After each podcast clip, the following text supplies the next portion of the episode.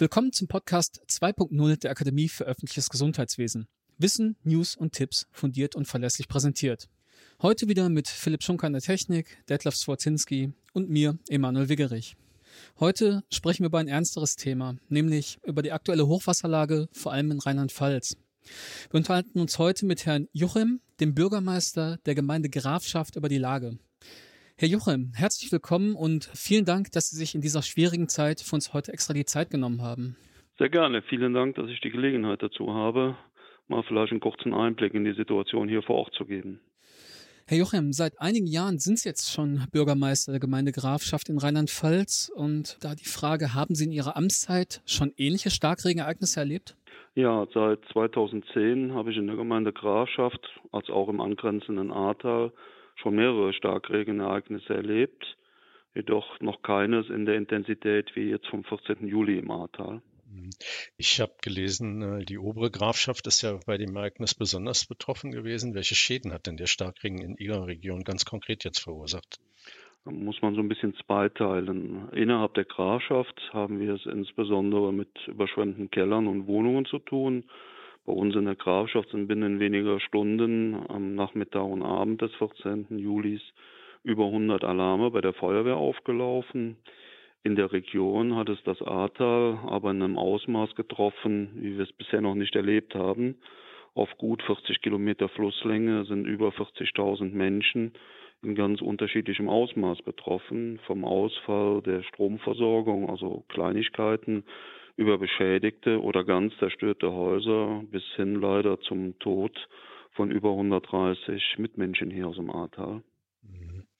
Und äh, sie liegen ja etwas oberhalb, muss man für unsere Hörer vielleicht auch sagen. Und trotzdem sind sie so stark schon betroffen gewesen, dass also sie auch kurz vorm Katastrophenalarm standen oder haben sie Katastrophenalarm auch ausgelöst? Also der Katastrophenalarm ist für den ganzen Kreis Ahrweiler ausgelöst worden am mhm. späten Nachmittag des 14. Julis die Kreisverwaltung hat dann zunächst oder auch der Stab des Kreises die Einsatzleitung übernommen. Und dann einige Tage später ist die komplette Leitung an das äh, Land übergegangen. Mhm. Haben Sie Kontakt zu den Nachbargemeinden und wie sieht vielleicht die Zusammenarbeit mit denen aus? Ja, innerhalb des Kreises Ahrweiler ist sowohl der Kontakt zu den Nachbargemeinden wie auch die Kooperation untereinander traditionell sehr gut. Wir leben halt mit acht Kommunen mehr oder weniger zusammen in einem Tal, unserem Ahrtal. Und so denken wir auch. Aktuell sind von unseren acht Kommunen vier Kommunen sehr stark betroffen, eben die A-Anlieger, sodass die nicht betroffenen Kommunen weitestgehend unter Zurückstellung vom Tagesgeschäft nach Kräften ihren Nachbarn helfen. Und dies ganz unkompliziert auf der ganzen Bandbreite die man sich vorstellen kann, also mit Verwaltungshilfe, mit Kindergartenplätzen, mit Feuerwehreinheiten, mit ganz viel Logistikunterstützung, eigentlich mit allem, was wir entbehren können, ohne uns selber dann zu gefährden. Wie sind Sie denn auf der lokalen Ebene organisiert? Sie haben auf der Landesebene ja jetzt die zentrale Führung. Wie koordinieren Sie sich selber in der Gemeinde bei all den Hilfeleistungsersuchen, die Sie erbringen? Also innerhalb der Grafschaft haben wir ja leider jetzt seit einigen Jahren mehr oder weniger regelmäßig Erfahrungen mit solchen Ereignissen. Dementsprechend haben wir ein sehr, sehr gutes Netzwerk aufgebaut. Kommunikation läuft natürlich ganz klassisch über Funk, über Telefon, sofern es funktioniert. Handynetze sind meistens als erstes äh, betroffen. Wir haben ja wie früher in Anführungszeichen mobile Reiter, also dann Gruppen, die wir mit geländegängigen Fahrzeugen rausschicken, wenn gar nichts anderes mehr geht. So und innerhalb des Kreises jetzt in der aktuellen Lage funktioniert die Kommunikation im Wesentlichen jeweils über die, die Handys der Kollegen. Zwei Rathäuser waren überhaupt nicht mehr erreichbar, also unter Wasser standen. Ja, man behilft sich halt und so ein Netzwerk wächst dann halt auch binnen weniger Tagen recht gut an. Also das funktioniert schon untereinander. Mhm. Jetzt haben Sie ja gerade berichtet, dass Sie ja leider ähm, schon Ihre Erfahrungen gesammelt haben und scheinen aber da sehr gut deswegen auch vorbereitet zu sein. Seit 2016 zum Beispiel arbeitet Ihre Gemeinde ja an einem Hochwasserschutzkonzept. Können Sie uns einen kurzen Überblick über dieses Konzept geben? Ja, kann ich gerne machen, wobei kurz ist das schwierig. Hm. Wir haben bei den vergangenen Unwettern gelernt, für unsere Kommune dass die Folgen eines solchen Starkregenereignisses davon abhängen, wo sich gerade in unserer hügeligen Gemeinde so eine Riesengewitterzelle ja quasi nach dem Zufallsprinzip entleert. Dementsprechend können immer wieder andere Orte betroffen sein. Wir haben daher in unserem Starkregenkonzept bewusst flächendeckend auch über die Gemeindegrenzen hinaus geschaut, wie sind die Zuflussgebiete unserer Bäche erfasst. Wir haben die bewertet, wir haben gleichzeitig geschaut, was können wir Maßnahmen ergreifen, um mögliche Schäden zu minimieren. In der Erstellung des Konzeptes äh, war ganz bewusst auch die Bürgerschaft und die Landwirtschaft, die bei uns eine große Rolle spielt, eingebunden, damit wir zum einen natürlich eine hohe Akzeptanz für das Konzept und die, die weitere Umsetzung haben. Auf der anderen Seite natürlich aber auch von den Erfahrungen der Bürgerschaft und auch gerade der Landwirte aus den letzten Jahren partizipieren wollen. Auf diese Art und Weise ist dann über einen längeren Prozess ein Katalog mit rund 100 Einzelmaßnahmen entstanden. Die werden wir auch nicht binnen weniger Jahre abarbeiten können.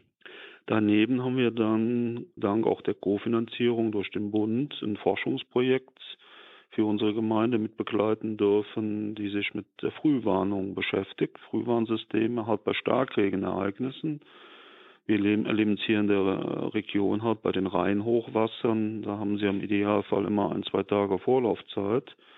Bei so einem Starkregen äh, in so schmalen Seitentälern funktioniert das nicht. Und über recht ausgeklügelte Messsysteme und auch sichere Datenverbindungen dann können wir zum Beispiel in den Bachläufen feststellen, wie schnell ein Bachlauf ansteigt an bestimmten Punkten und gewinnen dadurch im Ernstfall eine Vorlaufzeit von etwa 30 Minuten, mehr geht nicht, um dann in den gefährdeten Ortslagen auch warnen zu können, beziehungsweise auch so ein bisschen einschätzen zu können, wie schnell laufen unsere größeren Rückhaltebecken voll. Ja, so insgesamt ein, ein Konzept, was gut 150 DIN A4 Seiten hat. Diese 150 Seiten ist dann schon nur die Zusammenfassung einer Sprache, die auch jeder normale Bürger wieder nachvollziehen kann. Die ingenieurtechnischen Ausarbeitungen, die füllen natürlich einen ganzen Aktenschrank bei so einem Vorhaben. Mhm.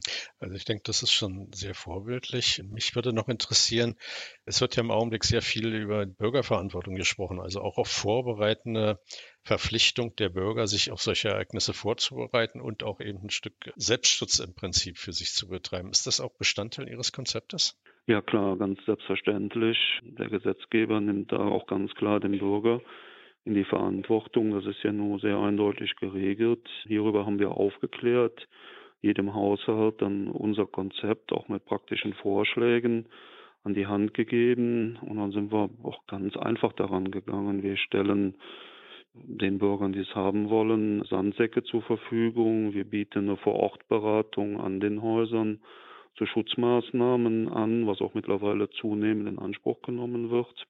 Umgekehrt erhalten wir dann aber auch immer wieder Hinweise seitens der Bürgerschaft zu Gefährdungsstellen oder Verbesserungsvorschlägen, die wir bisher nicht in unserem Konzept hatten, sind dann meistens kleinere Maßnahmen. Aber so in der Gesamtschau funktioniert die Zusammenarbeit sehr gut und dafür sind wir natürlich auch sehr dankbar.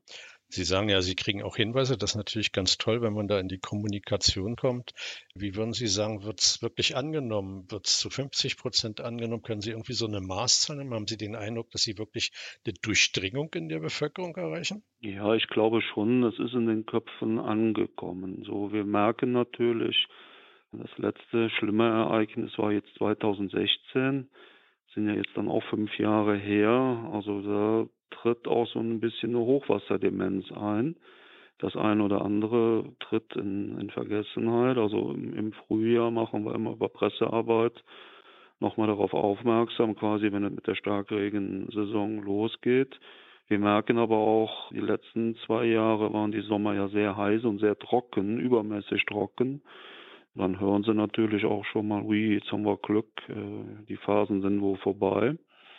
Auf der anderen Seite erleben wir aber auch, wir hatten schon viele Menschen betroffen in den Jahren in der Gemeinde, dass natürlich eine gewisse Angst da ist, äh, wenn Wetterprognosen kommen. Das wird sehr deutlich beobachtet und wir erhalten dann auch Anrufe, dass die Bürgerschaft fragt nach dem Motto, hier habt ihr die Gefahrenlage gesehen, die Wettervorhersage, in zwei Tagen soll was kommen. Also es ist in den Köpfen drin. Aber jetzt nicht in einer, in einer Breite, dass man sagen kann, das ist für jeden eine Selbstverständlichkeit geworden. So nach dem Motto, ich habe mich im mhm. Garten oder irgendwo verletzt, jetzt prüfe ich zuerst mal, habe ich überhaupt noch Tetanus im Schutz. Ja? Also so mhm. stark ist die Sorge da nicht. Ja, diese Hochwasserdemenz, wie Sie gerade beschrieben haben, diese Awareness ist natürlich entscheidend eigentlich, dass solche tollen Konzepte, wie Sie sie erarbeitet haben, auch umgesetzt werden können.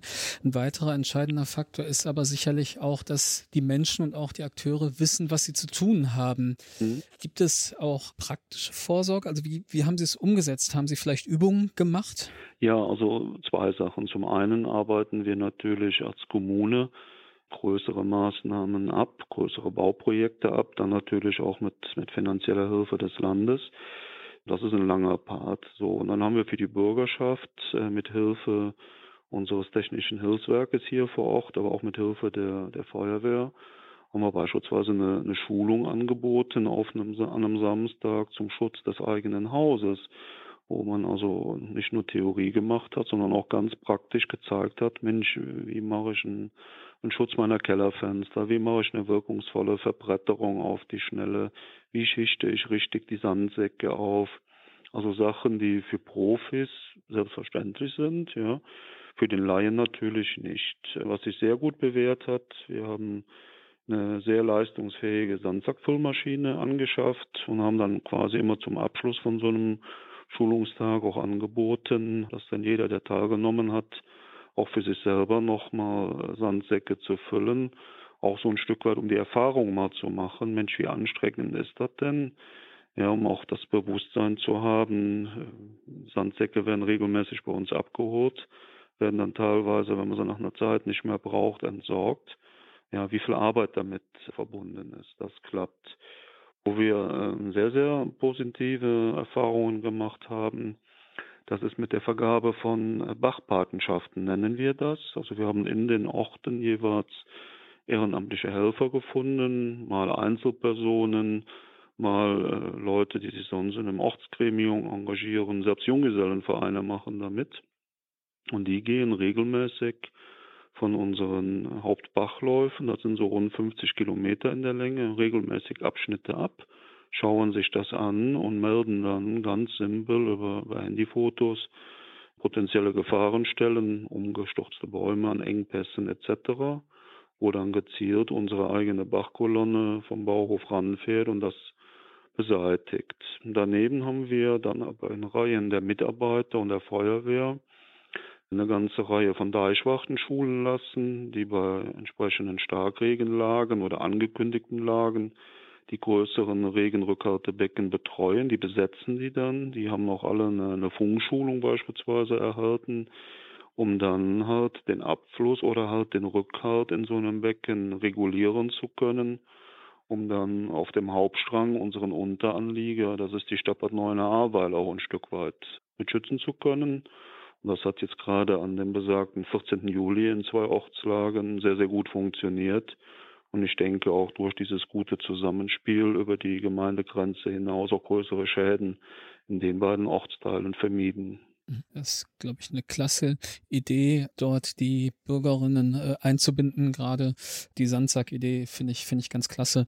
Jetzt hatten Sie vorhin Feuerwehrtechnisches Hilfswerk und auch Ihre kritischen Infrastrukturen angesprochen. Gab es da vielleicht auch mal Übungen, wie evakuiere ich zum Beispiel eine Einrichtung? Ist da mal was gelaufen in der Vergangenheit oder geplant? Ne, also jetzt klassische Einrichtungen zu evakuieren nicht, weil wir größere Sammelunterkünfte jetzt oder größere Einrichtungen wie Schulen etc. in den betroffenen Gebieten, hochbetroffenen Gebieten zum Glück nicht haben.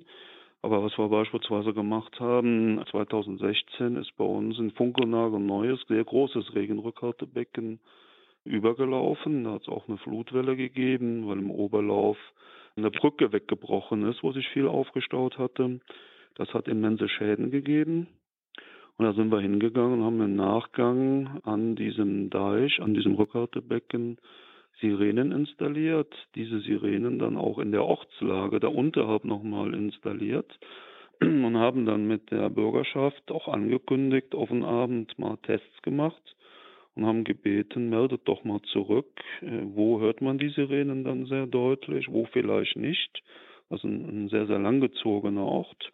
Das haben die auch, auch sehr gut mitgemacht, sehr gut funktioniert und haben dann dementsprechend nachgesteuert. Und jetzt am 14. Juli ist das dann das erste Mal bei einem Ernstfall zum Einsatz gekommen. Äh, zwar abschätzen können konnten, der Notüberlauf des Beckens wird anspringen, haben wir dann so etwa 30 Minuten vorher die erste Warnung laufen lassen, haben dann auch gemerkt, die Anwohner am Bachlauf haben sich dann auch zurückgezogen, sind äh, aus diesen Straßen raus und dann mit dem Überlaufen ein zweites Mal alarmiert. Und naja, wir leben ja in einem Land, wo traditionell, wenn ich das bitte ganz platt sagen darf, eher gemeckert wird.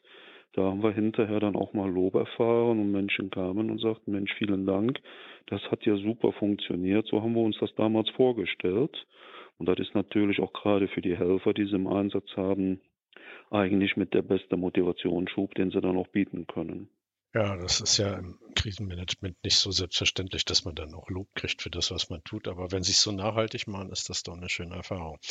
Ja, unser Podcast hat ja die Zielgruppe vor allen Dingen natürlich die Gesundheitsämter. Deshalb unsere Schlussfrage in, in Richtung der Aufgaben des Gesundheitsamtes im Kreis natürlich nicht in der Gemeinde. Aber da ist ja die große Aufgabe Sicherstellung einer ordnungsgemäßen Trinkwasserversorgung angesiedelt. Spielt bei Ihren Planungen das Gesundheitsamt irgendwie eine Rolle oder insgesamt die Gesundheitsversorgung? Welche Maßnahmen haben Sie denn dazu ergriffen? Hm. Also muss ich ehrlich sagen, dann bin ich ein bisschen vorbelastet durch meine frühere Tätigkeit beim Gesundheitsamt in Ahrweiler. Das wusste ich nicht. Nein, nein, ist auch nicht, ist aber kein Geheimnis, auch nicht schlimm. Da bestehen natürlich nach wie vor, auch ich bin jetzt 17 Jahre hier Bürgermeister, dementsprechend so lange da weg, bestehen aber nach wie vor sehr, sehr gute Verbindungen äh, und gerade eine sichere Trinkwasserversorgung genießt einen sehr, sehr hohen Stellenwert. Wir sehen ja gerade am Beispiel des Unwetters an der A, wie schnell auch Versorgungsmedien zerstört werden können.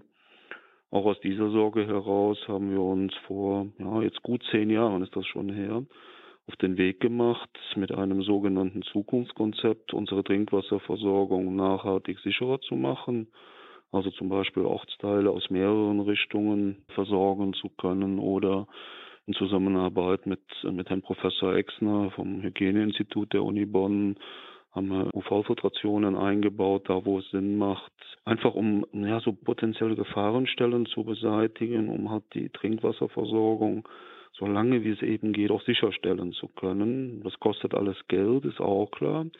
So, und das haben wir von Anfang an in, in sehr, sehr enger Abstimmung mit dem Amtsarzt und mit seinen Mitarbeitern im Gesundheitsamt gemacht, haben da auch viele wertvolle Tipps erhalten aus, aus Fällen heraus, wo es in, in anderen Kommunen in Deutschland, wo mal schiefgegangen ist, wo man daraus gelernt hat und naja, und äh, wir kommen da eigentlich sehr, sehr gut miteinander klar und ich weiß, die die fachliche Expertise der Kollegen im Gesundheitsamt da sehr, sehr zu schätzen. Das ist für uns eine ganz wertvolle Hilfe. Man kann nicht alles selber wissen, das ist auch klar. Ne? Mhm, prima. Ja, an dieser Stelle, glaube ich, wollen wir auch mal nicht meckern, sondern loben und einen großen Dank zunächst vielleicht an alle Helferinnen da draußen im Einsatz einmal loswerden, aber natürlich auch an Sie, Herr Jochim, für die sehr beeindruckende Schilderung der aktuellen Ereignisse und Lage bei Ihnen und auch natürlich die großartigen Planungen, die Sie so vorangetrieben haben. Vielen Dank dafür. Vielen Dank. Ich gebe das Lob gerne an mein Team weiter. Das können Sie sich vorstellen, ist eine größere Gruppe und ja, danke, das tut auch mal gut zu hören. Das ist schon sehr vorbildlich und an vielen Stellen kneift es ja wirklich und wird auch viel immer natürlich Kritik geübt, aber man sollte auch mal vorheben, wenn eine Gemeinde oder eine Region sich eben wirklich vorbereitet hat über Jahre hinweg. Und dann wird das natürlich auf so böse Art und Weise bestätigt, aber was, was Sie gemacht haben, hat eben Sinn gemacht. Herzlichen Dank dafür. Vielen, vielen Dank. Bis demnächst. Ja, machen Sie es gut und weiterhin viel Erfolg. Halten Sie durch, Herr Jurem. Ne? Vielen, vielen Dank. Danke für Ihre Zeit und die Möglichkeit, etwas beitragen zu können. Danke sehr. Machen Sie es ja. gut. Tschüss. Tschüss. Tschüss.